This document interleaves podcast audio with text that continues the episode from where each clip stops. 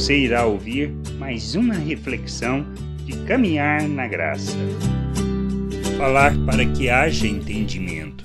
Paulo, na sua primeira carta aos Coríntios, capítulo 14, do versículo 9 ao 12, afirma: Assim vós, se com a língua não disserdes palavras compreensíveis, como se entenderá o que dizeis? Porque estareis como que como se falasseis ao ar. Há sem dúvida muitos tipos de vozes no mundo.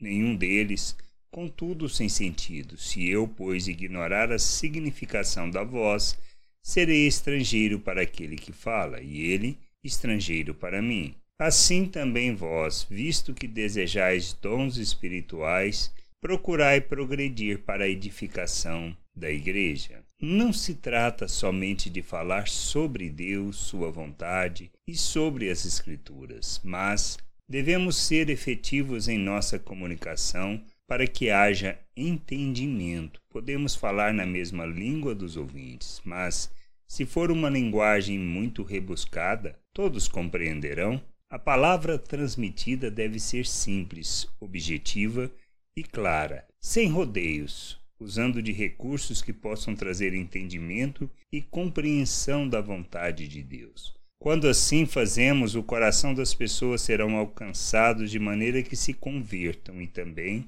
possam ser conduzidos à maturidade e ao revelar de Deus ao mundo. Quando não temos entendimento, não sabemos como falar para alcançar as pessoas. Precisamos pedir a Deus que nos guie e nos ensine, nos provendo dos dons necessários para que haja um entendimento em nossas palavras por parte daqueles que a ouvem. Que a gente possa entender, que a gente possa compreender e buscar o entendimento, o discernimento da vontade de Deus e sermos claros em nossas palavras, na maneira de falar e na maneira de expressar e revelar o reino de Deus, pois somos, somos como cartas vivas, como o bom perfume de Cristo no mundo. Graça e paz sobre a tua vida. Amém.